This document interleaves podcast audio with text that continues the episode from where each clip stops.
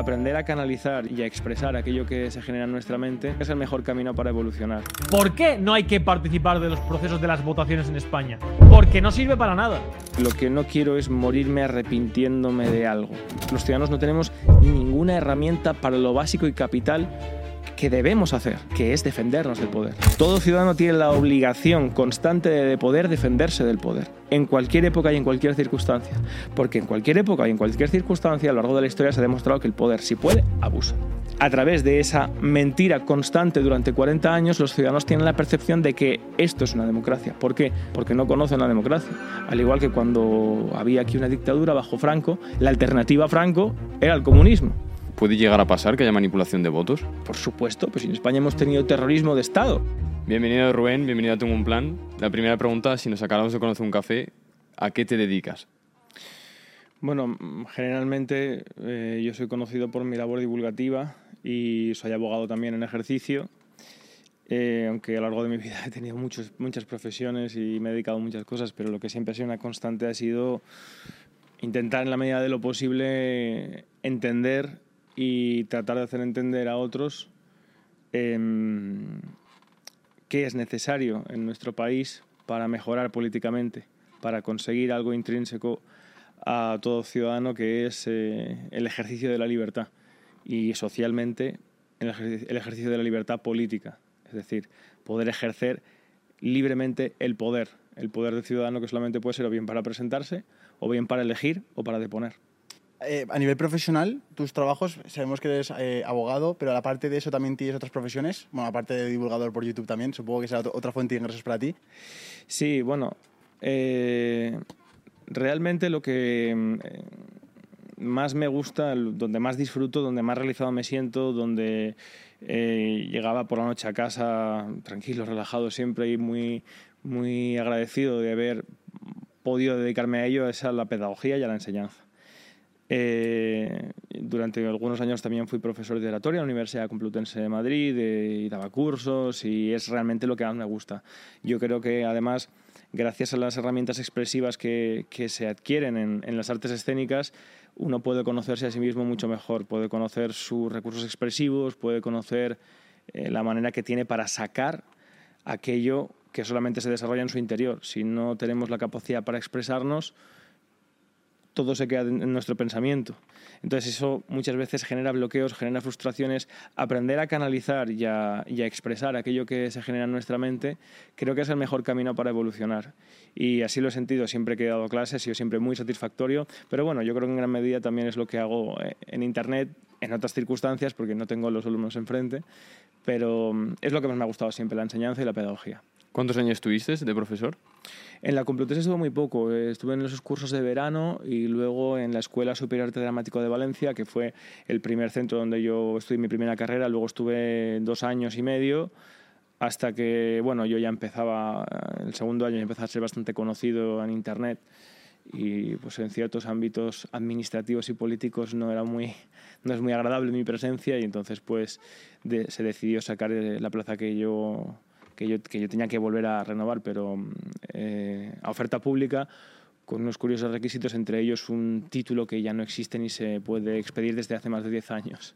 Ostras, o sea, digamos, te vetaron la entrada como profesor, ¿no? Sí, pero bueno. Eh, lo cierto es que tengo un compromiso adquirido desde hace ya mucho tiempo con lo que estoy haciendo y para mí es lo primero. Vale, o sea, entonces, en cierta manera, estás con la parte de YouTube, estás como cubriendo esa, esa, esa, esa pasión tuya de divulgar el conocimiento que vas aprendiendo, tus ideales, incluso lo que tú dices que te he visto que comentas en algún vídeo, que es que intentas hacer que la gente al menos tenga ese punto de vista y que salga diferente de cuando entra a, tus vídeos, ¿no? es decir, ¿tú te sientes en cierta manera con una responsabilidad con tus, con tus vídeos? ¿Sientes una responsabilidad de lanzar un mensaje a España que no sabe? Me siento con una responsabilidad conmigo mismo, porque mm, hace mucho tiempo bueno, desde pequeño a mí siempre me ha fascinado mucho las figuras históricas cuando los estudiamos, ¿no? Lo típico que nos cuentan, ¿no? Las historias heroicas, cuando las personas hacen cosas eh, porque piensan que es lo correcto, aunque con lo que hacen incluso llegan a perjudicarse a sí mismos defendiendo simplemente unos ideales. Algo que me parecía desde pequeño que estaba completamente ya como en desuso, ¿no? Como es algo, el hecho de mantener la palabra, el hecho de, ser eh, fiel a un, a un compromiso, a un amigo, Eh, y eso, desde muy joven, creo que ha sido lo que, lo que me ha llevado a adquirir unos compromisos, o sea, conforme vas creciendo, quiero decir, de cómo me gustaría vivir mi vida. Cuando uno es adolescente y empieza a crecer y, y empieza a cuestionarse las cosas, ¿no? Pues siempre he tenido claro que lo que no quiero es morirme arrepintiéndome de algo. Y a mí realmente me molesta, siempre me he preguntado por qué las personas pueden y no pueden hacer ciertas cosas. La respuesta la he encontrado en la política, la he encontrado en el poder. Uno puede transitar con su vehículo, puede salir a la calle, puede eh, ingerir eh, bebidas o, o, o, comida, o puede hacer o, fumar en ciertos sitios. Es decir, toda nuestra vida está regulada por el, por el ejercicio del poder. Y ahí ha sido donde he encontrado, digamos, una responsabilidad de que si yo quiero ser honesto conmigo mismo y necesito para sentirme realizado eh, responder a ese impulso, a ese ímpetu natural de, querer ser libre, pues para mí es, vamos, no me planteo la vida de otra manera que intentando alcanzar esa libertad. Yo creo que una persona que es, es consciente de que no tiene libertad, cuando renuncia y renuncia voluntariamente a esa libertad, es cuando pierde el sentido de la vida. Y es lo que yo no quisiera nunca perder, el sentido de la vida. ¿Crees que actualmente somos libres en España? No es una cuestión de creencia, es una cuestión científica, o sea, es una cuestión matemática. Eh, sé que esto a la gente hoy en día le puede chocar mucho porque vivimos en la época de la posmodernidad, donde todo se construye a través de la creencia y del pensamiento. Lo que tú sientas y lo que tú creas construye tu mundo, incluso las palabras, conforme tú hables, construye la realidad no solamente para ti, para los demás. Eso es un desarrollo muy nocivo que estamos teniendo hoy en día, fruto de, de un de, de, una corriente, eh, que es la posmodernidad, que lo que pone en evidencia es la ausencia de pensamiento, la ausencia completa y absoluta de valores. Eh, nada es estático, nada es. eh, todo el que defiende algo estático es un dogmático, ¿no? todo depende del punto de vista. Pero no. ¿Por qué? Porque entonces todo sería en hipótesis y es que los aviones vuelan por hipótesis, es que el sol sale por las mañanas por hipótesis, las plantas crecen por hipótesis. No, obviamente en el mundo no todo es blanco y negro, pero tampoco todo es gris. Hay blancos y negros y hay grises. Y no tenemos que tener miedo a abordar ciertas cuestiones, siempre estando dispuestos a equivocarnos y a reconocer cuando nos equivocamos para no tener una pertinacia en el error, pero mm, Perdón, la pregunta era. Si actualmente crees que somos libres en España. Sí, sí. O tenemos libertad. Sí, sí, perdón, perdón. Cierto. Pero la libertad, el ejercicio de la libertad como sociedad no es opinable, porque depende de la estructura de poder que gobierna una sociedad, depende de quién manda.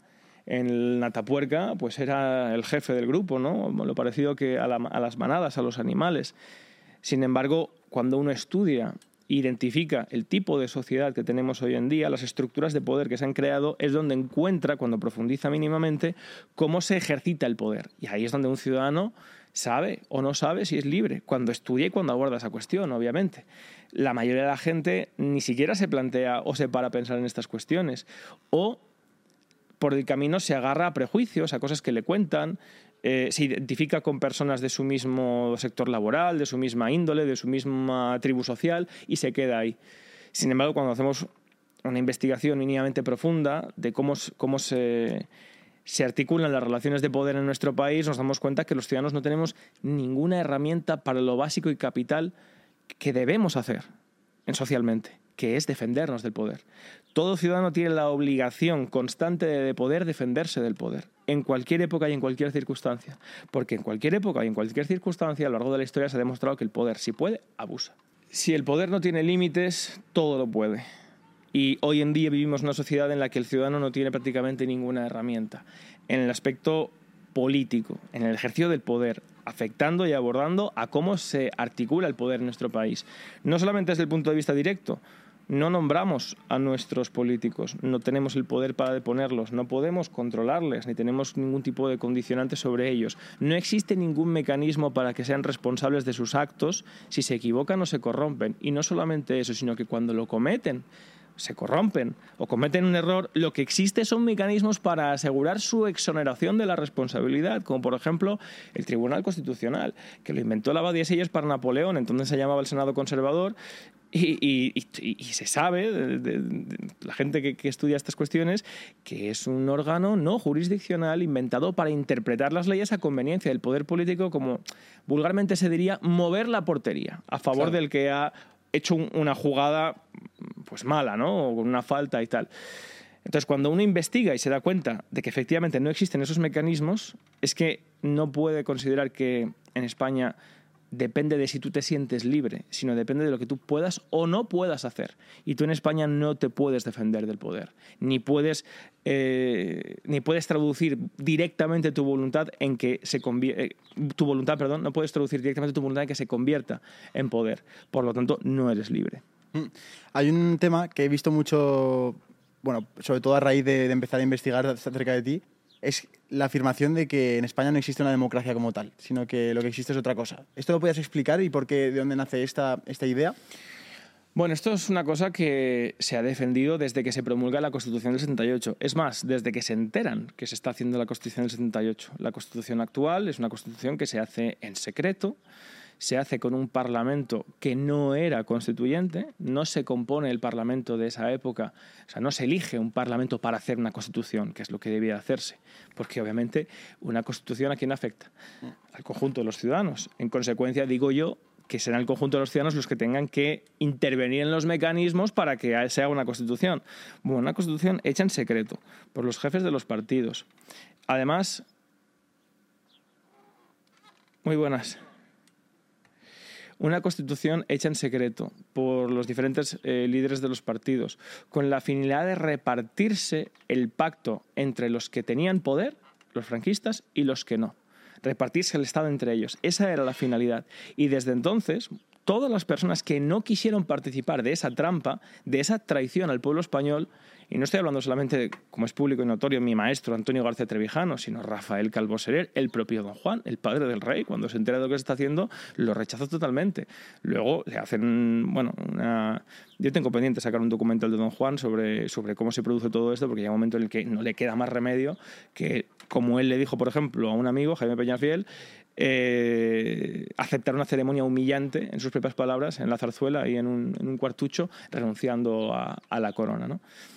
Eh, entonces, desde, desde, que se constituye la propia Constitución, que como tal no es una Constitución, porque no separa los poderes del Estado, que es lo que debe hacer principalmente un, un, texto constitucional, si no es una ley fundamental o es cualquier tipo de ley suprema que ya existían antes de las Constituciones.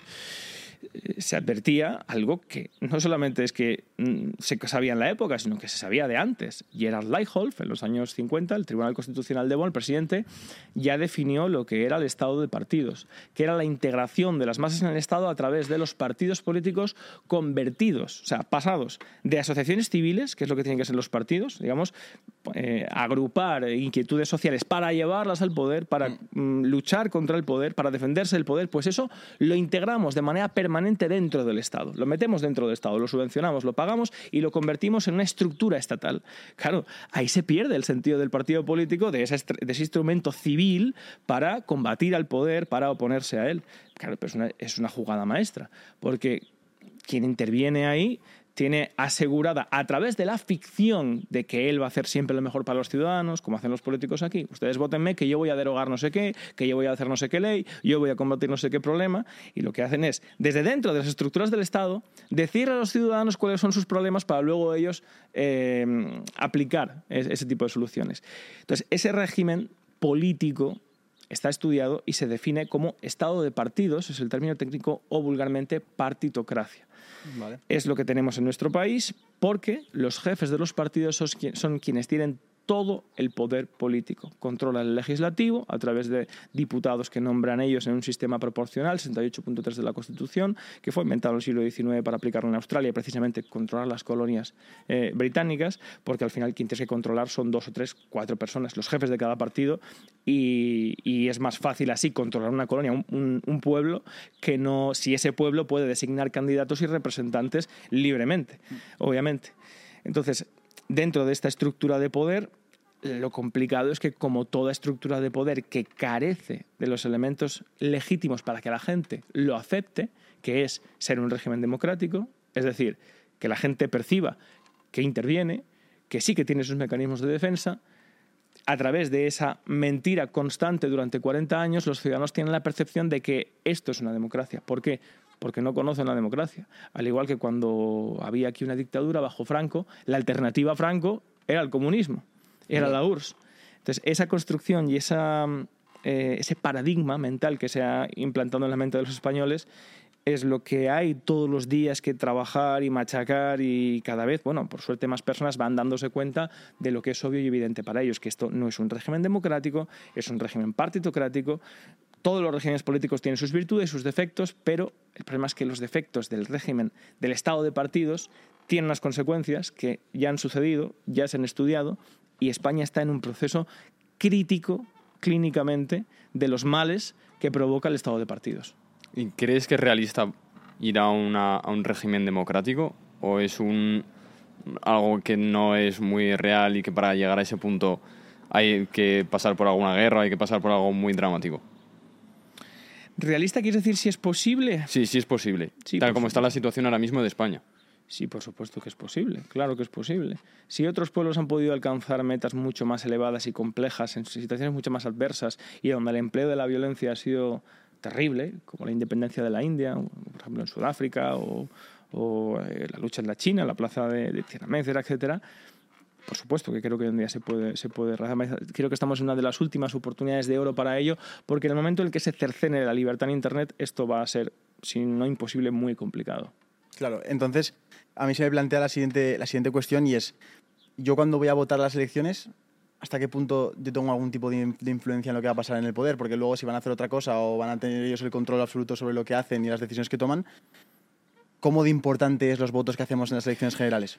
A ver, en el aspecto, esto es una cosa que convendría explicar, yo debería intentar hacerme entender a todo el mundo porque es importante. En el aspecto trascendental del país, es decir, cuando uno mira la historia de un país, ¿hacia dónde va? Ninguno. Porque todos los partidos, todos gobiernan y ejercen el poder a través de tener que colocar a su gente, tener que poner a su gente, y eso te lleva a Esa es la ley de hierro de las oligarquías, de Mitchell, que por eso es de hierro, porque la consideraba irrompible, era muy pesimista, y lleva forzosamente a que los partidos políticos, dentro del Estado, en esas estructuras de poder jerárquicas y, de, sumisión de los subordinados, eh, lleven a un control total de las estructuras por parte de un grupo de personas que al final terminan eh, aunque entren incluso por idealismo, defendiéndose a sí mismos de tal manera que pierden los ideales con los cuales entraron en un principio. Todos los partidos en este país necesitan deuda. Una deuda impagable ya, 1,5 billones. Todos los países aquí, en este Estado, mientras hablamos, mientras ahora mismo se está pactando ayuntamientos, autonomías, quizá el gobierno central, están aumentando la administración, están aumentando cargos, están aumentando empresas públicas, están aumentando toda la carga fiscal que al final tenemos que soportar los ciudadanos y eso lo hacen todos sin excepción, porque de ellos se, depende su supervivencia. De, eso, de ello, si tú una empresa entras a trabajar la empresa va bien para ti, tú no quieres que la empresa fracase, tú no vas a empezar a hacer eh, a, a, destruir administración del Estado donde tienes a tu gente. Esa es la ley de hierro de las oligarquías. Por eso es importante que la gente entienda esto, que da igual a quien vote, porque la situación en la que se encuentra este país requiere una ruptura civil. O sea, de algo que esté al margen del Estado, porque todos van a tener esa necesidad y todos van a eh, contribuir a ese problema, macro problema que tiene nuestro país de venta de los intereses extranjeros, venta del sector primario, eh, la situación industrial, el desmantelamiento industrial tan grave que hay, el tema de la deuda, por supuestísimo, la inflación, nuestra política eh, internacional, etcétera, etcétera. Todo eso no está ahora con Pedro Sánchez es que esa es una línea que se lleva siguiendo ininterrumpidamente desde los años 70. Eh, el problema es cuando la gente considera que el hecho de cambiar de partido, cambiar de color, sobre aspectos que no afectan en lo sustancial a esto, para ellos es suficiente. Porque entonces se conforman con no luchar. Es decir, claro que tú, por ejemplo, cuando votas un partido u otro, pues un partido puede aprobar una ley y otro partido puede derogar otra ley, que puede afectar eh, o no en tu vida. Pero lo que la gente no se cuestiona es si esos aspectos afectan en su día a día en lo fundamental, en el porvenir y en el aspecto sustancial de nuestro país. Vale. Entonces, claro, la- mi pregunta aquí es, ¿cómo podemos cambiar esta situación? Claro. Es decir, que hay que entrar en una especie... O sea, dices que es una, mm, un cambio civil, pero ¿eso suena a revolución? ¿Suena como cuando hicieron la revolución industrial o cuando hicieron la revolución francesa que va en contra de, las- de los- de la gente que está en el poder y tienen que mm, salir a las calles a protestar, manifestaciones, incluso posiblemente una guerra civil? ¿Piensas que ese es el camino? O sea, no, una guerra civil yo creo... Mira, para que haya una guerra civil, como por ejemplo el famoso ruido de sables en los años 70 en el Partido Comunista y tal, para que haya una guerra civil tiene que haber dos bandos armados. vale. Tiene que haber dos bandos con armas. En España no se da esa tesitura. No solamente es que no se dé, sino que nadie quiere una guerra civil y, y- y no considero que hubiera en ningún momento eh, esas facciones armadas. Como mucho lo que habría, en último término, eso por supuesto, sería violencia del Estado contra los ciudadanos, que ahí es cuando ya ha perdido completamente. Como ha pasado y como en, en los casos, porque yo abogo por los caminos pacíficos. Es más, creo que en las circunstancias morales en las la que nos encontramos hoy son incluso más efectivos que antes. El hecho de que alguien defienda una posición de algo que todo el mundo entiende como justo y esté dispuesto a sacrificarse por ello públicamente junto con sus congéneres. Eso despierta en los demás un, sentimiento que in- incluso aunque seas adversario, despierta un sentimiento de admiración, de respeto por aquello, de interés por aquello que está pasando, que es lo que pretendemos algunos despertar. Obviamente no queremos que a nadie le pase nada, por supuesto. Simplemente que la gente dej- le dé la espalda masivamente a- a este sistema. Esa es la idea que nosotros perseguimos, esa es la acción en la cual nosotros estamos. Para cambiar esto lo que hay que hacer es dejar al Estado sin instrumentos, no solamente sin apoyo, no solamente sin participación en, la- las votaciones, que no son elecciones, porque son, eh, son simplemente meter votos en las urnas, pero no son electivos. Uno con, con el voto no elige a nadie, que es lo que quizá no, no es lo último que me faltaba explicar antes con el tema de los partidos. ¿no? Tú no eliges a las personas cuando tú metes el voto. El voto que tú metes lo metes con unas personas que las ha metido el jefe de un partido por prelación en una lista y esas personas que están ahí porque le ha puesto el jefe de su partido, después en el Congreso votan las leyes o no votan o pactan o dejan de pactar de acuerdo con lo que le ordena el jefe del partido. Pues entonces, ¿para qué pones a esa gente ahí? Para la ficción, para la apariencia. Por eso tiene que haber un parlamento, para que la gente piense o aparentemente parezca que el Parlamento tiene decisión. No tiene ninguna decisión, lo sabe todo el mundo en este país. Cuando en la primera bancada, en cada partido, hay un tío que levanta un dedo, dos o tres, ordenándole a todos los diputados lo que tienen que hacer. Además, contra algo que está en la Constitución, que es el mandato imperativo. Se supone que cada diputado tiene que votar en conciencia.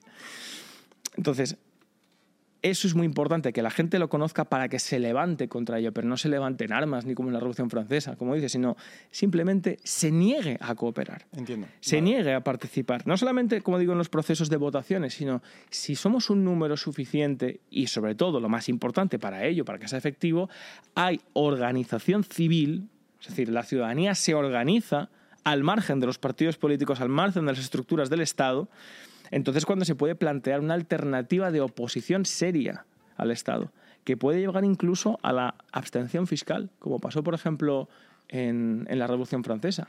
En la Revolución Francesa, eh, cuando se produce realmente la revolución, es cuando eh, la abad de Sieyes le dice al rey que en la próxima convocatoria de Estados Generales, después de destituir al ministro Necker, eh, el voto va a ser por cabezas, no va a ser por estamentos. Es decir, no va a ser voto por la nobleza, el clero o el tercer estado, el pueblo llano, sino que será por los integrantes. Claro, el, esta- el- el pueblo llano gana- ga- ganaba de calle.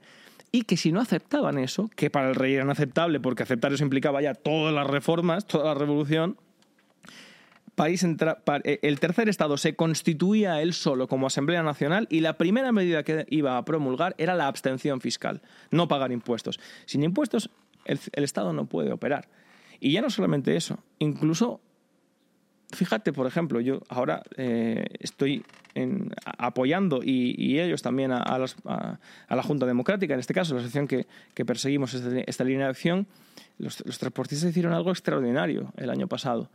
Pusieron en un brete al Estado español y no salieron a quemar nada ni a romper nada, simplemente dejaron de trabajar y de cooperar hasta que se exigen, hasta que se escucharan sus reivindicaciones. El problema es que el grueso de la sociedad no sabe que las reivindicaciones fundamentales para corregir la corrupción, el cainismo, la fractura social, la- o sea, el grave problema que tenemos de detrimento de unas instituciones que además actúan impunemente y sin responsabilidad, no sabe que el camino para corregir eso es representación política, elección directa de representantes con revocación de mandato, directamente que cada distrito, como sucede en Francia, en Inglaterra, con Estados Unidos, nombre su representante, que responde de lo que vota, responda de lo que hace ante sus electores, no ante el jefe del partido.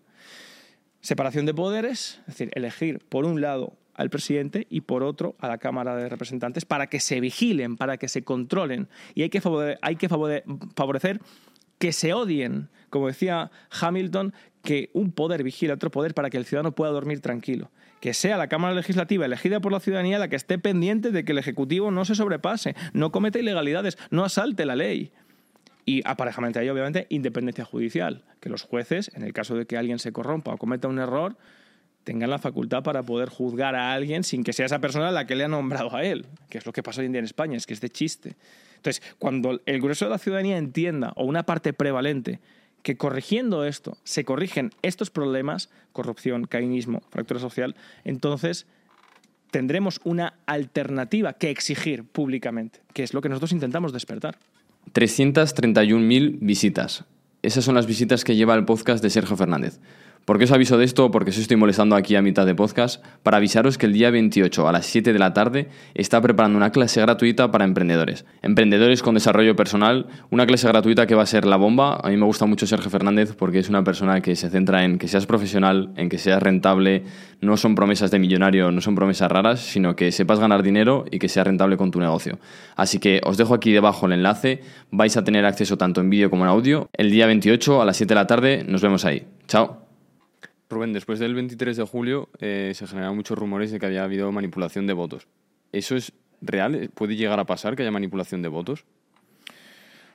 A ver, de lo que uno no tiene pruebas, yo, por ejemplo, intento no decir nada que no conozco y, que no puedo defender eh, de manera solvente, con argumentos. Yo no lo sé. Ahora bien, eh, que si los veo capaces de ello, por supuesto, pues en España hemos tenido terrorismo de Estado. O sea, eh, que, que, eh, que- que si los veo capaces de llegar unos por un lado, otros, unos en las autonomías, otros en lo central, eh, a manipular resultados y tal, por supuesto que sí, claro que sí, los, los veo, los veo capaces, pero yo no tengo pruebas hoy en día ni puedo decir si ha pasado o no ha pasado. En, en los estados de partidos, eh, como se da un reparto de poder más o menos equitativo entre los jefes de los partidos, a no ser que uno sea más listo que otros y tenga mayor control y sepa engañar a los demás, las ambiciones entre ellos suelen prevenirse de esas trampas. Son como la mafia, que se vigila mutuamente para evitar que alguien eh, actúe en territorio ajeno o tal. Em, para poder entenderte y entender tu, tu vocación, tu pasión, ¿qué debemos saber de tu pasado? Es decir, ¿cómo fue tu, tu infancia, tu crecimiento? Em, ¿qué, qué, cosa- qué- qué detalles se, ya se dejaban ver de sobre ti que te indicaban un poco el camino que estás haciendo a día de hoy? Es decir, ¿qué podemos saber de tu pasado para poder entender a la persona que tenemos delante? Bueno, yo no creo que para entender de lo que hablo haya que entender a las personas. Es más, creo que hay que separarlo totalmente de las personas. Es un gran problema que tenemos hoy en día. Juzgamos a las personas e incluso cuando se- a mí se me critica y se critica en lo personal, ¿no? Que si visto de cierta manera, que si fumo puros, que si el flequillo, estas cosas que la gente, yo, en fin, me hace gracia. Eh, no creo que tenga que ver con la persona. Creo que hay que escuchar los argumentos. Hay que escuchar si lo que alguien dice tiene sentido o no tiene sentido, si es importante para mí o no es importante para mí. Fuera de eso, yo te diré que toda la vida, lo que he sido desde muy, muy, muy, desde crío, he sido una persona inquieta, que siempre me he cuestionado todo, que siempre he querido ir mm, a comprobar las cosas por mí mismo. Eh, lo cual obviamente me ha ganado muchos- castigos y, y muchos viajes a urgencias también. Y, mm, y sí te diré que soy una persona que toda la vida eh, he intentado, o sea, a mí me gusta guiar mi vida por un camino que considero que es el más difícil. Eh, ¿Qué Creo ¿En qué sentido? ¿En que, ¿En que tomas decisiones en base al camino más complicado? O... Mm, Pero no porque sea más complicado, sino porque, mm, a ver, lo difícil muchas veces es actuar como se piensa. Actuar como se piensa que es lo correcto, obviamente. Eso es lo complicado, porque muchas veces, incluso con ello, puedes autoperjudicarte. pero considero que ahí existe una admiración y una grandeza de uno hacia sí mismo, que construye cosas importantes y que son útiles para la ciudadanía, que son útiles cuando los hacemos en gran número o los hacemos todos, como son el honor, como es el respeto, el respeto por uno mismo, que es el punto número uno para construir un respeto hacia los demás, la capacidad para poder eh, asumir las consecuencias de tus actos, el sentido del deber, todas estas cosas que parecen cosas que estoy... Hoy en día hablo de esto y parece que estoy hablando, no sé, de un libro de Pérez Reverte o algo así. Sin embargo, creo que, que mm, a lo largo de toda la historia y de todas las culturas es algo que los seres humanos admiramos los unos de los otros y en cierto aspecto incluso buscamos. Lo que pasa es que, como digo, hoy en día hay una crisis tan grande de valores por culpa del implantamiento de la posmodernidad que se ha diluido eso. Sin embargo, seguimos admirando cuando alguien eh, pero quiero que quede muy claro que no es porque yo piense que así soy mejor que los demás o soy grandilocuente o hago cosas que... No, no, es porque siento paz conmigo mismo. O sea, a mí eh, tomar una decisión que me va a suponer un mal trago, pero que sé qué es lo que debo hacer, en el fondo a mí me hace sentirme bien conmigo mismo, me hace sentir que yo estoy construyendo la persona que yo quiero ser. Depende de mi elección que es, algo, que, es una diatriba que hemos tenido también los seres humanos desde antiguo. ¿no? por ejemplo, en, en, La vida sueño de Calderón de la Barca, eh, entre el hado, ¿no? el destino, las circunstancias, porque el lado más esquivo, la, la, inclinación más violenta o el planeta más impío, solo al albedrío inclinan, no fuerzan al albedrío. Las circunstancias nos condicionan. Todo, claro que las cosas son difíciles, pero entonces, ¿qué haces? No haces nada entonces eso va a condicionar tu acción, porque si condiciona tu acción y ahí te paralizas, entonces, ¿por qué luchar por tu libertad? ¿Por qué luchar por tus sueños? ¿Por qué intentar conseguir aquello que quieres hacer? No, no, no, no. El ser humano tiene la capacidad para poder elegir. Y elegir muchas veces el camino más difícil es lo que nos lleva a grandes cosas. No hay nada en la vida que sea fácil que sea gratis. O que sea fácil. Has nombrado varias veces eh, la posmodernidad. Mm. ¿Qué nos quiere implantar realmente la posmodernidad? No es que nos quiera implantar, es que eh, después de la modernidad, de, recuperar desde el Renacimiento los valores clásicos y, tal, eh, era necesario un replanteamiento de, muchas cosas, de la religión, de los estándares sociales. El problema es que las sociedades que siempre son estúpidas, siempre somos estúpidas las sociedades, siempre Mm, aplicamos un,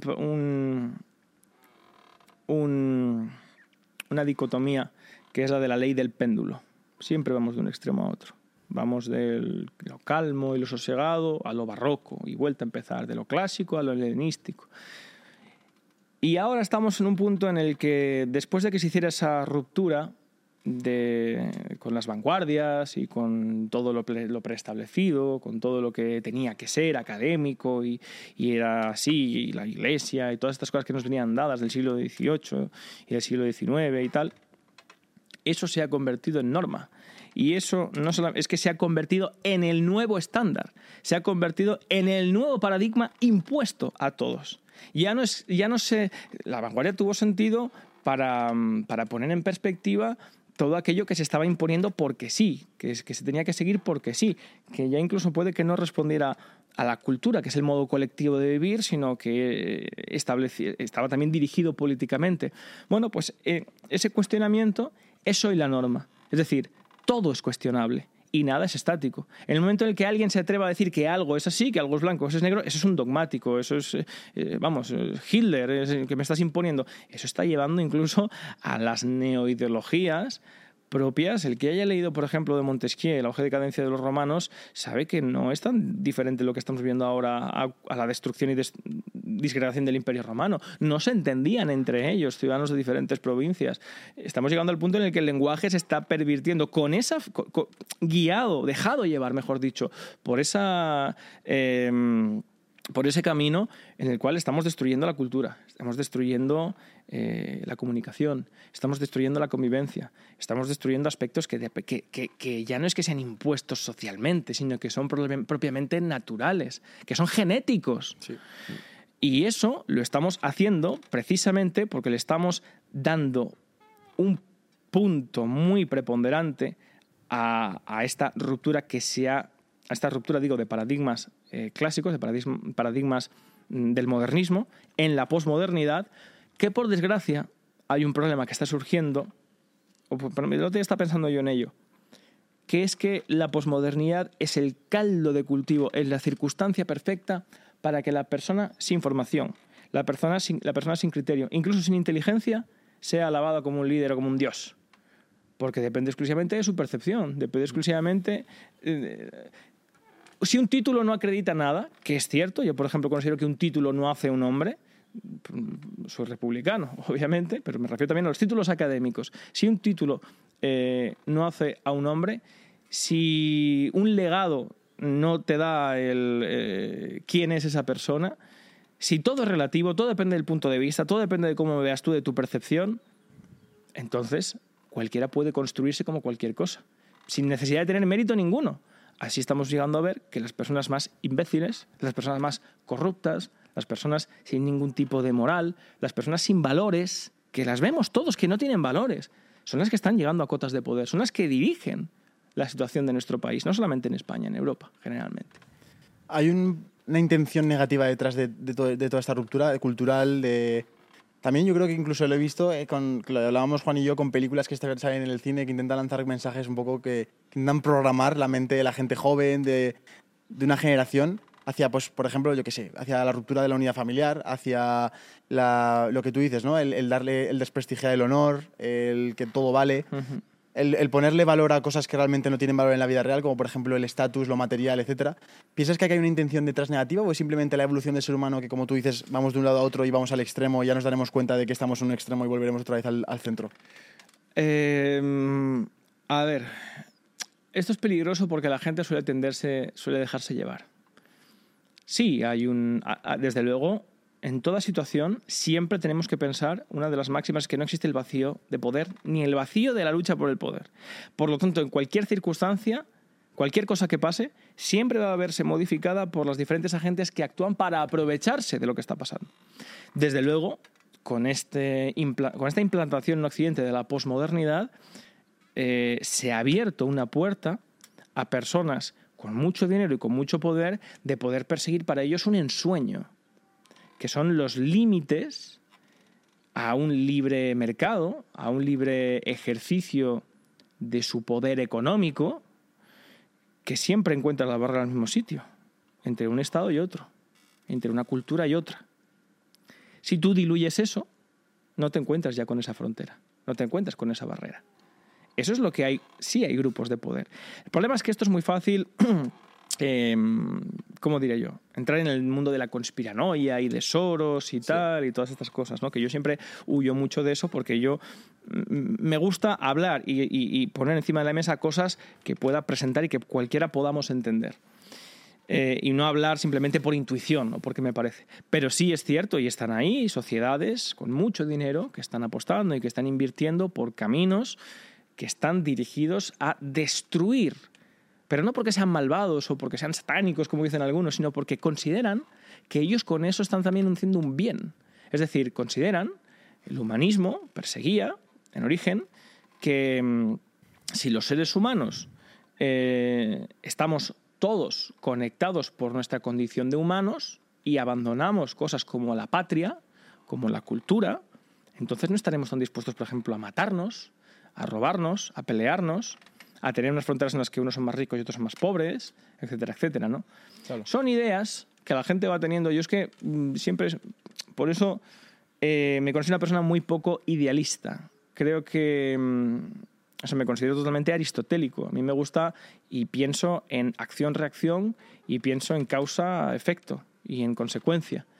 Eh, creer que, que una idea por el medio de proyectar, por el medio de proyectarla en tu mente la puedes llegar a experimentar y puede llegar a suceder sin tener en cuenta otras cosas que no hayas advertido, es muy peligroso y ha sido muy peligroso a lo largo de la historia con ideologías que todos sabemos y que todos conocemos, ¿no? que han llevado pues, a eugenesias y a guerras mundiales, etcétera, etcétera. Pero esto es un error muy grave. Es un error muy grave porque la... no podemos suprimir millones de años de evolución, de sentimiento tribal y de pertenencia a una especie. Somos mamíferos, somos animales gregarios, actuamos en clan, desde que antes de bajar de los árboles incluso. Vamos a suprimir eso por una neoideología que quiere construir una nueva sociedad en 100 años. Eso no va a llevar a nada bueno. No va a llevar a nada bueno. Hay una página web que te muestra la deuda pública actual en España, en directo, que casi da miedo verla cómo empiezan a caer y caer los euros. Y sale que por contribuyente debemos 70.000 y por persona de España debemos unos 30.000. Dices deudapublica.com, ¿no?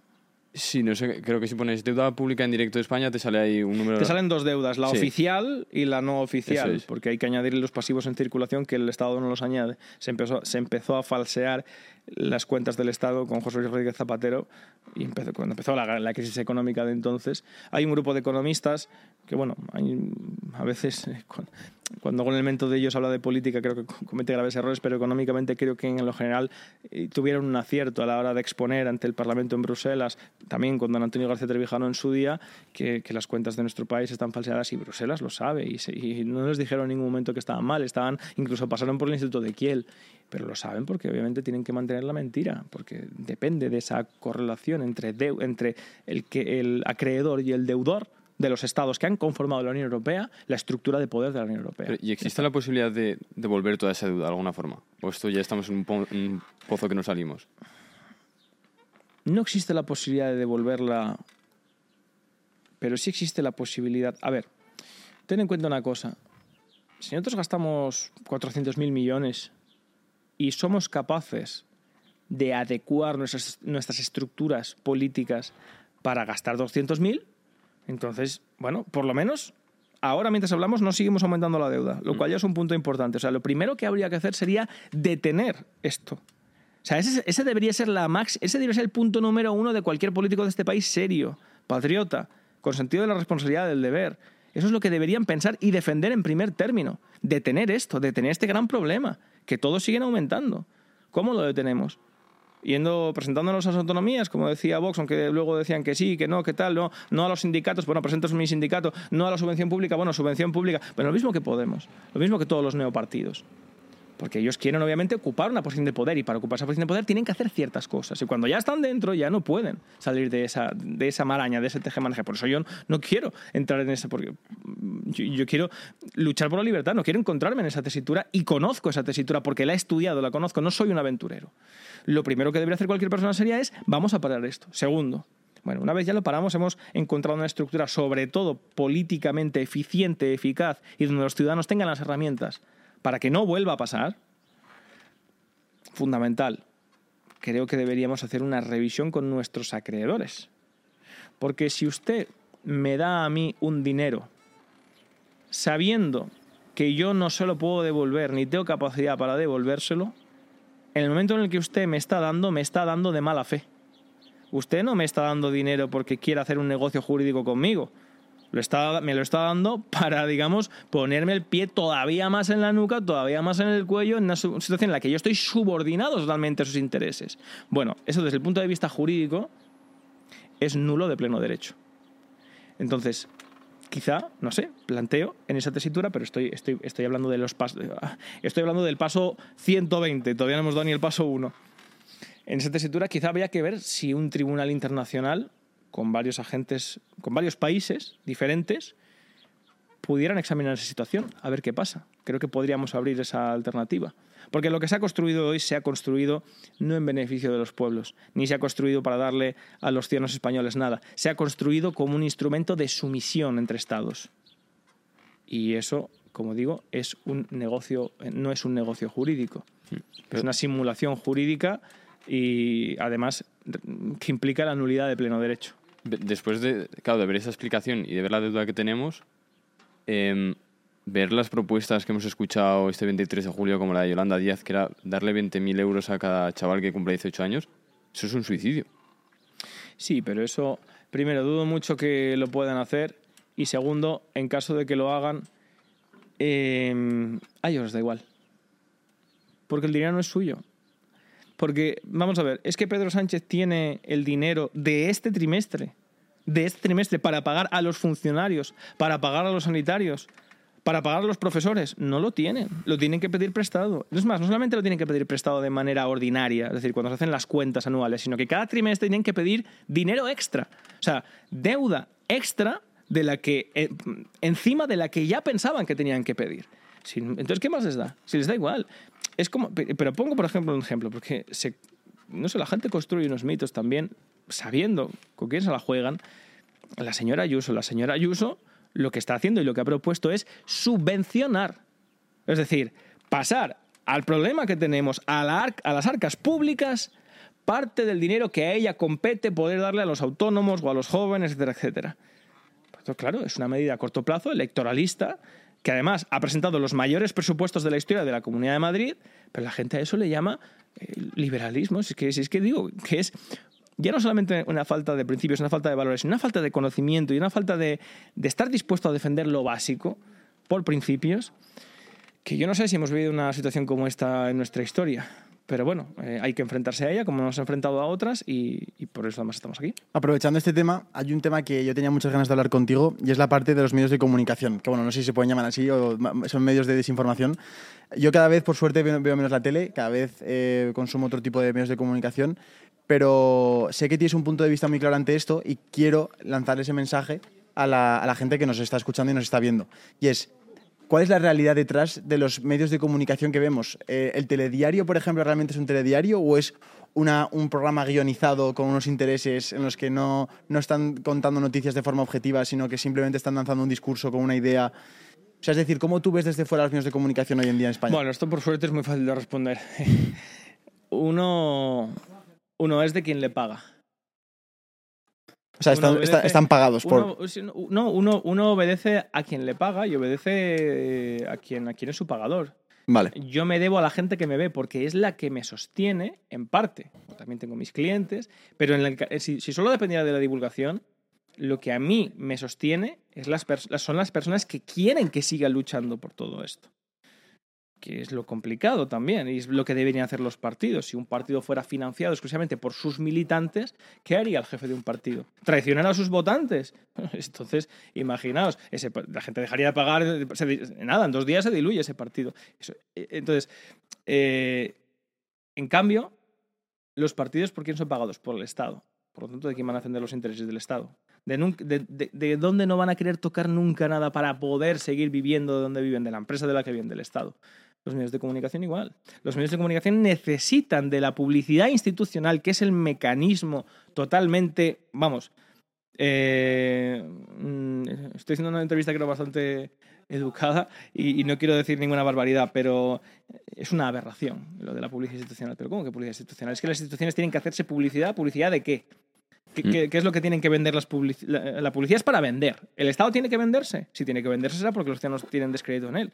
Y no creo que eso dependa de convencer a los ciudadanos, sino de si el Estado es o no es. Si el Estado es limpio o no es limpio. Si es legítimo o no es legítimo. Punto y final. No hace falta publicidad para decir si un Estado es o no democrático o si un Estado atiende o no a lo que quieren sus ciudadanos. Pues ese mecanismo se ha inventado para regar e inundar los medios de comunicación de dinero. De dinero que además cada vez están perdiendo porque la gente, una parte importante de la gente, no es imbécil.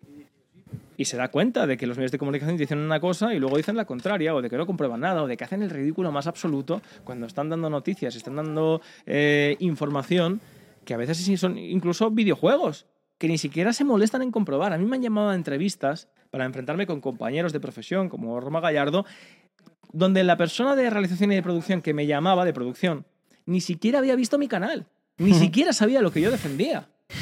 Claro, imagínate, Roma y yo, bueno, despollados, vivos, o sea, babeando, por lo- pero, pero es, es que está, ¿por qué? Porque ya no les hace falta.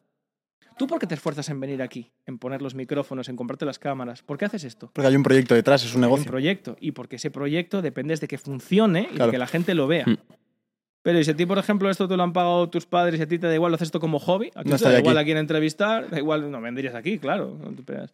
Entonces, es ahí donde está. Los medios de comunicación, por desgracia, hoy en día están supliendo su, su- su pérdida de audiencia en favor de Internet eh, y ya necesitan al Estado. O sea, es decir, si una persona quiere informarse, ¿dónde debe ir ahora mismo? Para, para, para conocer la, la última actualidad. A ver, si una persona quiere informarse, creo que lo primero que debe hacer es intentar desarrollar un pensamiento crítico. Es decir, eso es ante todo, y esto no, eh, es, que no es una cosa mía, está en en Spinoza, eh, que dice Spinoza, como no podemos desprendernos de, nuestro de nuestros prejuicios, porque son mecanismos de supervivencia, por lo menos intentar elegir los buenos. Y ante todo ser conscientes de ellos. Es decir, eh, si tú te dejas guiar y vives por tus prejuicios, vas Claro. a tener una vida pues como esos potros, ¿no? Te vas a poner tú y vas simplemente a ver ya lo donde te manden con la varita, ahí vas a ir.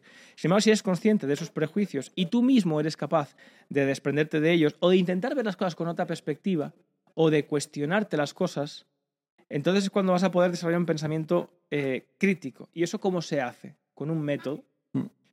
¿Qué método? Por ejemplo, hay una constante en la ciencia que se aplica también en las ciencias humanas, digo en las ciencias exactas, que se aplica en las ciencias humanas. Y es que en física, por ejemplo, los elementos se definen por sus actividades, por cómo se comportan. Si tú quieres saber algo de alguien, no te fijes en lo que dice o en cómo se viste, fíjate en lo que hace, en cómo actúa. Entonces, eh, por eso, cuando pasa algo, que es eh, lo rápido es juzgar la apariencia, ¿no? El color, lo que, lo que vemos.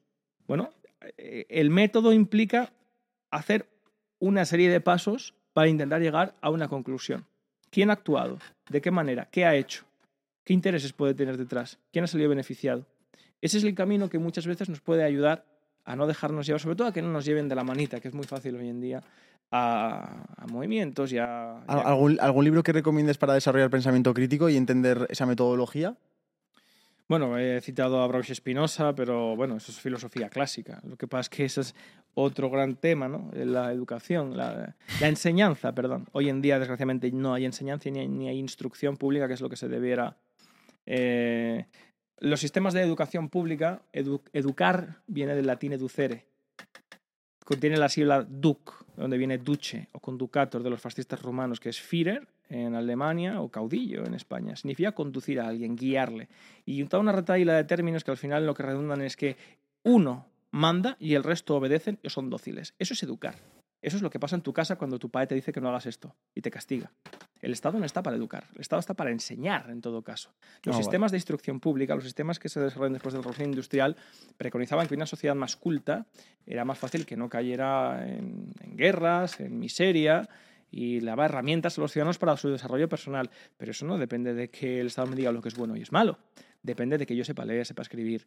Si yo quiero ser abogado, tengo una buena formación en derecho civil, en derecho romano, en los fundamentos del derecho, si voy a estar en un país donde es un derecho técnico, eh, no en si eh, utilizo o no el lenguaje inclusivo en mis demandas. Por poneros un ejemplo, ¿eh? podría poner otros. Entiendo. Entonces, eh, el sistema que tenemos en España particularmente, en, muchos, en, en los países de Europa, pero en España particularmente, está destruyendo a marchas forzadas los fundamentos clásicos del pensamiento crítico. Y por eso la gente joven, yo a veces hablo con ellos y digo, vamos a ver, eh, no te has enterado de lo que has escuchado. O sea, la información que te ha llegado, el código lingüístico, no te hablo del código de caracteres dramáticos o los modalizadores, que es donde aparece el, punto de vista del, que redacta, ¿no? O del que habla. No te has enterado de la información, de, lo que de las palabras que te están llegando. Claro, eso es porque la gente ya, como digo, ha llegado a un punto en el que, como lo decía antes de los romanos, ¿no? en, en, en auge de cantidad de los romanos de Montesquieu, ya no se entiende. Y ya no se entiende porque ni siquiera conoce eh, el empleo de la lengua y del idioma para, para, para articular el pensamiento. La gente que haya estudiado la programación neurolingüística, por ejemplo, Bertrand Russell, eh, tiene una teoría fascinante que, a mí, que yo estoy totalmente de acuerdo con él. El idioma no está, el, eh, perdón, el lenguaje no está para sacar de la cabeza cosas. El lenguaje está para formar la cabeza. Si una persona habla mal, piensa mal, porque tú no puedes pensar en otra lengua que no sea en la que tú hablas. Como tú hablas, tú piensas. Si tú educas tu manera de hablar, educas tu manera de pensar. Por eso es muy importante la oratoria, es muy importante la lectura. Me decías, más que autores o libros, para quedar aquí estupendo, lo que sí que le voy a... creo que lo que hay que hacer es análisis de texto. Análisis de texto. Pero uno mismo, cuando está leyendo, identificar los modalizadores, a ver, ¿dónde, dónde, dónde aparece aquí el que me está diciendo, de qué manera me lo está contando? ¿Cómo me lo está diciendo? Esto lo vemos todos los días en los medios de comunicación. Cuando en vez de decimos, cuando aparece una noticia de alguien asesina o alguien fallece, depende del, del medio de comunicación. Eso es un modalizador. Ahí es donde alguien te está queriendo inducir a, tú, a que tú pienses algo directamente con la noticia. Entonces, eso es eh, clave, eso es importante. Eso es, eso es básico, es que eso tendría que estar dándose en los colegios. Y no se está dando en los colegios. ¿Cuáles son está quitando. los modalizadores que más suele utilizar un político? Bueno, lo- eso os, os lo diría un lingüista. Los modelizadores, como la gente que seguramente ahora habrá hecho análisis de texto recientemente lo sabe, son donde aparecen. eh, son los modales, son donde aparece el, el sujeto. Eh, bueno, los políticos eh, no es que tengan unos modalizadores concretos, sino que lo que sí que intentan siempre es eh, hacerle sentir al ciudadano que lo que hace y lo que dice no proviene exclusivamente de él, a no ser que sea algo de lo que pueda echarse flores, entonces sí.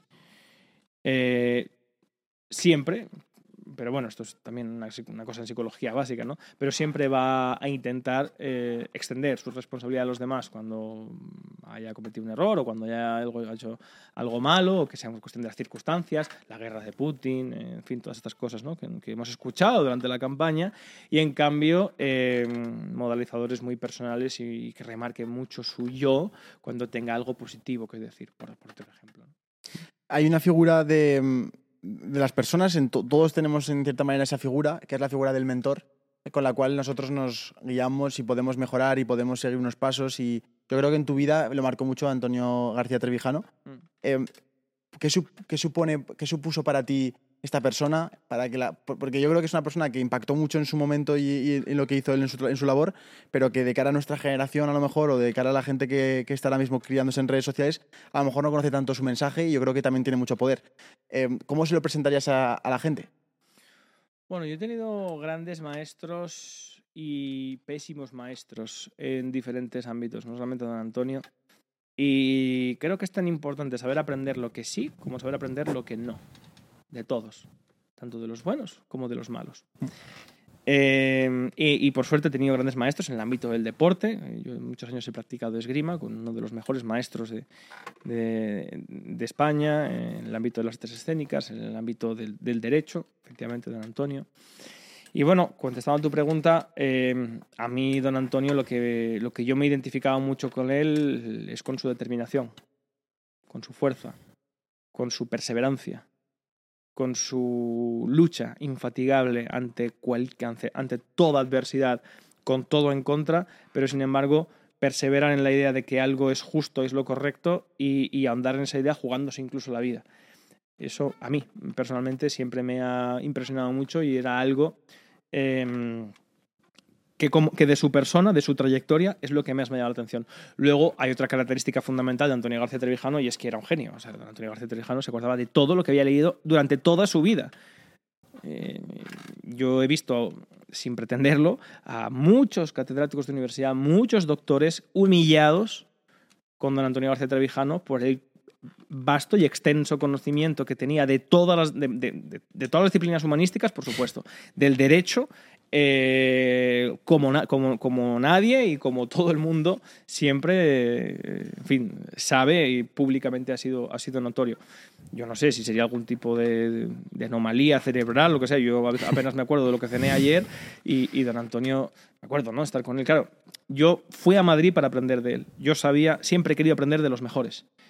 Eh, siempre he querido poder rodearme de los mejores. Incluso ya no solamente como pupilo, sino cuando tengo que dirigir algo, cuando tengo que, poner algo en marcha y soy yo el responsable, intento que a mi alrededor estén los mejores y escuchar a los mejores para tomar la mejor decisión. Y en ese paradigma fue cuando yo decidí en su momento ir a Madrid para aprender directamente del que yo consideraba en política que era el mejor. Cuando identifiqué que la política era el gran problema de por qué no podía ejercer mi libertad en este país, quise aprender del mejor. Y yo, por ejemplo, en primero de Derecho, no tengo ningún problema de decirlo, yo apenas iba a clase. Yo lo que iba era a casa de don Antonio y pasaba muchas horas con él, eh, pues como un preceptor, era un preceptor. Eh, lee esto, este concepto, eh, preguntas, le acompañé durante el programa de radio que hacía con otros compañeros que había allí, que se ocupaban también de los datos técnicos, alguna vez incluso mm, intervenían algunas cosas con, con cierto, pero sobre todo lo que hacía era tomar notas, tomar notas y estudiar y buscar y... ¿Y cómo consigues convencer a una persona que admiras a que te deje pasar tiempo con él? Es decir, yo, hay mucha gente que nos verá que seguramente tenga referentes Ujú. y, le- y estarían encantados de pasar tiempo con él gratis. O sea, po- con poder estar al suyo y aprender. Sí, ¿Cómo, bueno. le, ¿Cómo le vendes esa idea? ¿Cómo le, cómo le, le engañas para poder convencerle de que deje No, pasar no es tiempo un contigo? engaño. A ver, yo eh, escribí una carta y se me citó y tuve una conversación con él en privado y automáticamente me, me dijo que, que me incorporara a su, a su agente, a su equipo. También es cierto que Antonio García Trevijano, cuando yo lo conocí, cuando yo lo conocí tenía 78 años, no, 70, 80 años recién cumplidos. Em, Por supuesto, una persona que no se jubiló y que est- estuvo no, trabajando pero- lo que me pero gustaba. Claro, que, que es más fácil cuando una persona está en la senectud o, en el último cam- etapa de su vida, Claro. eh, que digamos no tiene, don Antonio apenas salía de su casa, si no era por alguna ponencia o alguna cosa, además tenía varias operaciones en la cadera, tenía eh, complicado siempre la movilidad mm, y aparte de eso, don Antonio estaba muy falto de, de personas que le, que le ayudaran a... Porque ahora más o menos en Internet hemos conseguido que empiece a sonar todo esto. Pero Claro. hace 10 o 15 años la gente no tenía ni idea de esto. Yo di, por casualidad con este tema en un programa de entonces de La Clave de José Luis Balbín, uno de los mejores periodistas que tenía este país, eh, en una intervención de Antonio García Trevijano. Y empecé a investigar a raíz de ahí. De carambola, de que a alguien se le ocurrió publicar ese, ese programa en internet, pero nadie hablaba de separación de poderes. No, en España separación de poderes, punto y final. Nadie hablaba de lo que era la separación de poderes, que es entre el legislativo y ejecutivo, no el judicial, que tiene que ser simplemente la independencia del judicial. Vale. Entonces, bueno, eh, ese es el, eh, el aspecto fundamental. A ver, porque estoy preocupado por esto, que está moviéndose mucho, ¿no? Por el aire. Está que se cae, ¿no? Me preguntaré. En fin. Em, entonces, yo simplemente le diría a alguien, si quiere aprender de esa persona, si puede aprender de lo que hace, que se fije en lo que hace. Y si quiere aprender de ella físicamente, que intente ayudarla. Mm. Intente ofrecerle lo que esa persona necesita. Yo tengo muchas personas en la Junta Democrática que trabajan eh, de manera altruista, al igual que yo. Nadie cobra absolutamente nada, ni siquiera yo paso los gastos de representación como presidente, todo lo, me lo costeo yo. Pongo dinero de mi propio bolsillo y son, pues son personas válidas. Son personas muy válidas que hacen un extraordinario trabajo y lo hacen exclusivamente por amor a la libertad, porque quieren confluir, en este caso conmigo, en, en- en una lucha conjunta. Y no creo que tampoco me vean a mí como, ni como un mentor, ni como un sabio, nada. Simplemente ven como una persona que, que saben que va a estar a su lado en este camino, pase lo que pase y ante cualquier circunstancia. Rubén, otra de las cosas que nos hemos apuntado para tratar era la Agenda 2030.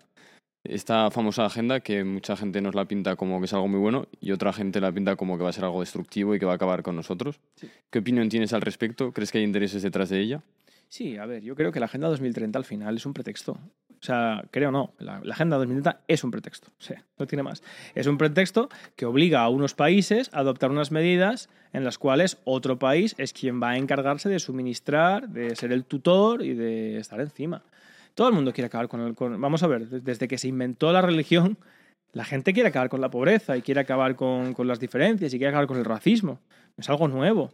No digo desde el catolicismo, desde Mencio, desde antes, desde Confucio. Eh, Entonces, eh, no es algo nuevo, está, está yo creo que intrínseco a nuestro sentimiento de, de vecindad, de ciudadanía, de, de buen trato con el prójimo, de respeto. Sin embargo, eh, los caminos hacia los cuales se pretende llevar eso se están haciendo de una manera muy populista, que no es lo mismo que demagógica.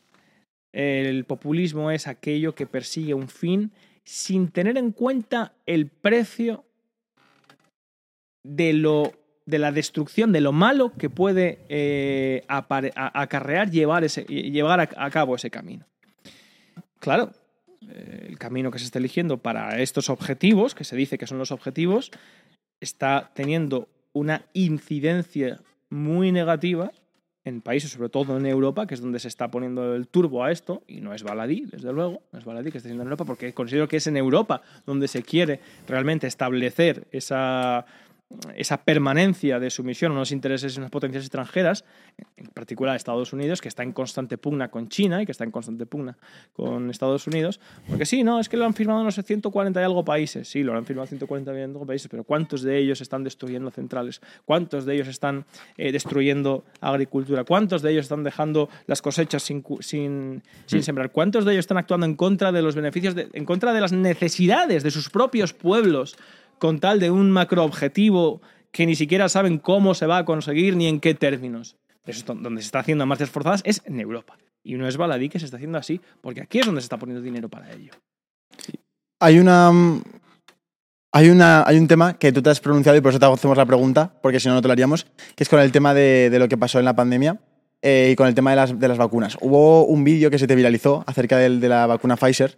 Em, Sí, que me costó el canal de Instagram con 160 Eso te iba a decir, que, que provocó que, tú, que te cerraran la cuenta de Instagram. Un poco raro, la verdad, que de repente después de subir un vídeo te, te cerraran una cuenta de Instagram, como que parece que no hay mucho, mucha, ¿cómo se dice, no? Libertad de expresión. Entonces, eh, si puedes comentar un poco qué pasó, por qué te cerraron la cuenta, por qué crees que te cerraron la cuenta Bueno, también, mí- mejor dicho. A mí, en el momento en el que empecé con el tema de Ucrania, que no he dicho nada que no dijeran nuestros medios de comunicación durante el año, donde- durante el año 2014, 2015, 2016, 2017, 2018, 2019, 2020, 2021.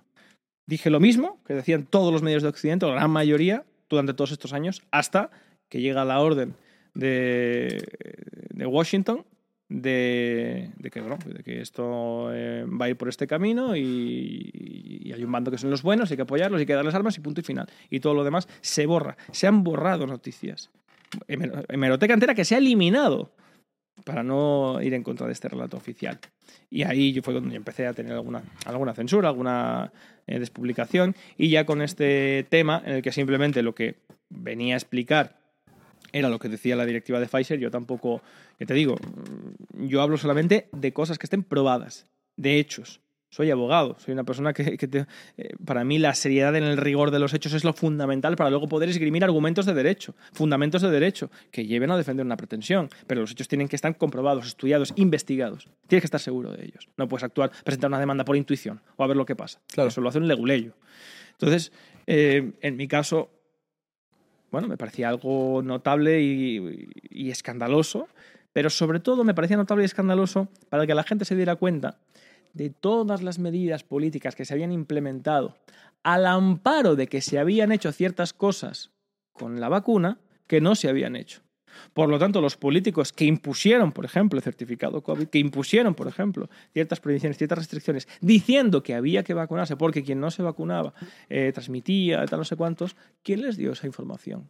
Si, si no habían sido las farmacéuticas que habían desarrollado la vacuna y que lo habían testado, ¿quién se la dio? ¿Con qué finalidad? Eso es lo que habría que investigar. Claro. Es que ahí tendría que haber un juez diciendo, bueno, vamos a investigar esto.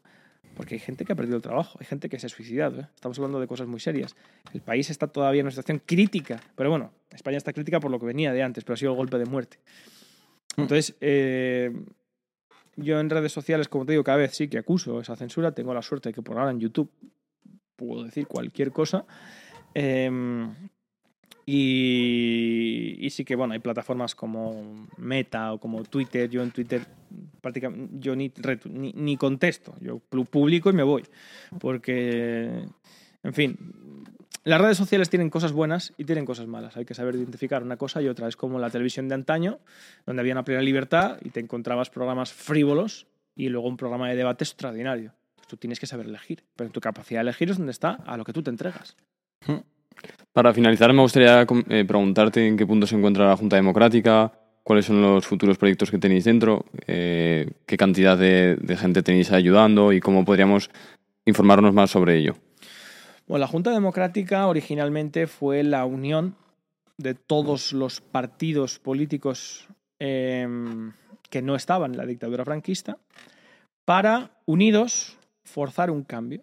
Un cambio donde todos se comprometían a desarrollar las reglas de juego políticas en un escenario que fuera un régimen democrático. Ese era el compromiso adquirido por derecha, izquierda, carlistas, comunistas, monárquicos, incluso, como digo, don Juan de Borbón estaba dispuesto a un referéndum entre monarquía y república, porque él quería que la monarquía, si hubi- si hubiera una monarquía en España, si él tenía que ser rey, él quería que fuera después de que los ciudadanos lo hubieran por lo menos elegido.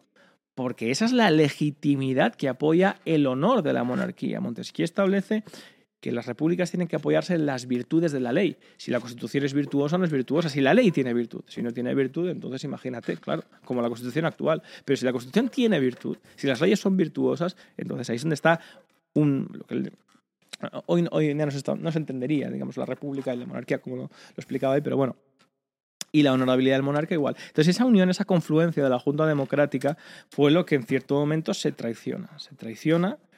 eh, su presidente, que era Antonio, Antonio García Trevijano, es informado por parte de un ministro eh, que fue, bueno, fue ministro luego con Mitterrand, en Francia, para decirle que, bueno, que los objetivos de la Junta Democrática eh, van a ser totalmente despedazados por, porque Kissinger y está en Estados Unidos están muy preocupados de lo que pueda salir de ahí O sea, ellos no querían eh, que España tuviera libertad porque con la libertad puede pasar cualquier cosa. Ellos querían un país dentro de un bloque que pudieran controlar y para oponerse en momento que era la Guerra Fría. Por lo tanto, se tentó y se utilizó a Felipe González a través de Willy Brandt, de Edmund, de Helmut Schmidt, de la socialdemocracia alemana, igual que hicieron en el resto de Europa la caída del nazismo con Italia, con eh, Francia, eh, estableciendo partitocracias. Eso está muy bien explicado en Combate sin acabar, las memorias del primer secretario general de la OTAN, Henry Paul Spack. Y lo hicieron entonces, por ejemplo, con, con Adenauer, de Gasperi. Entonces aquí lo hicieron con Felipe González, con Santiago Carrillo, pactaron con el, con el franquismo y establecieron lo que hay hoy. Eh, entonces, la Junta Demócrata originalmente, originalmente fue eso.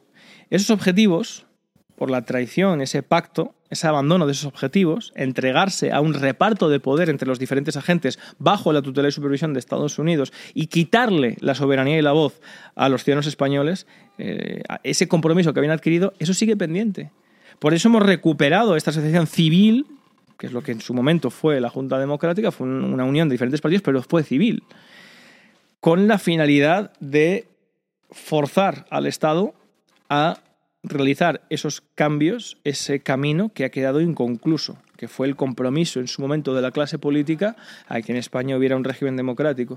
Ese compromiso no se ha adquirido, no se ha llevado a cabo, sigue pendiente y depende exclusivamente de los ciudadanos españoles y de lo que hagan llevar a España a la democracia. Antes de, acabar, Juan y yo lo que hacemos, en, como el podcast se llama Tengo un plan, intentamos que el invitado nos dé consejos a nosotros. ¿no? En este caso, contigo, eh, tengo claro el, el, consejo que te voy a preguntar y te voy a pedir, y es cómo Juan y yo podríamos mejorar nuestra capacidad de oratoria y de comunicación para ser más eficientes y más y mejores y más precisos con nuestro mensaje a la hora de comunicar en este podcast o en cualquier discurso o cualquier conversación. Pues como todo en esta vida, haciendo, hablando aunque le pueda parecer ridículo a la gente, por ejemplo, pues yo eh, necesito muchas veces hablar en voz alta. Yo hablo mucho en voz alta, obviamente, evidentemente intento estar solo cuando hago esto para no taladrar la cabeza a la gente que está a mi alrededor, pero mis perras no se quejan. Así que eh, cuando tengo ciertos pensamientos rodándome la cabeza, lo que hago en todo momento es intentar eh, externalizarlos porque así me obligo a mí a una disciplina mental de cómo ordeno esto, cómo vale. digo esto, de qué manera. Bueno. Y, al mismo, y al mismo tiempo leer y también, por ejemplo, ver cine, ¿eh? que ayuda pues, también a obtener vocabulario, etcétera, etcétera. Pero sobre todo hablar, hablar, hablar, hablar. Todo en, todo en esta vida se aprende haciendo, practicando. Muy bien. Muy bien. Eh, bueno, ya vamos a pasar a las preguntas del plan que y cerramos, y cerramos, el, cerramos el podcast. No Así que, es decir, estoy esperando a que vengan a ahora, o sea que... Sin problema, ¿no? Vale, ok, vale. perfecto. Pues nada, Rubén, mil gracias por tu tiempo, gracias por, por, por aceptarnos, por estar aquí contigo charlando. A vosotros. Eh, la verdad es que tenemos que decir que Juan y yo, que la verdad es que es admirable que incluso pese a circunstancias externas tengas la capacidad de poder lanzar un buen mensaje sí. y lanzar todas tus ideas y la conversación que hemos tenido, así que te lo agradecemos de corazón y espero que haya estado gusto. disculpas a la audiencia si he sido un poco vago o disperso en, algunas, en algunos momentos, pero bueno, sabéis que la circunstancia en la que estoy pasando actualmente es bastante, eh, no es fácil y, y sin embargo os he dicho, porque vosotros estabais a punto de recoger para marcharos, pero he pensado que que, por ejemplo, ahí es donde tiene que demostrarse realmente el compromiso. Es decir, para mí obviamente hubiera sido mucho más cómodo y no hacer la entrevista, sin embargo considero que si uno realmente tiene que estar dispuesto a algo ante cualquier adversidad y cualquier circunstancia, tiene que tirar para adelante sea como sea mm, y probarse a sí mismo en esa circunstancia. Total Totalmente. admiración, total admiración, Rubén. Muchas gracias. Pues nada, gracias y nos vemos próximamente. Adiós. Hasta luego.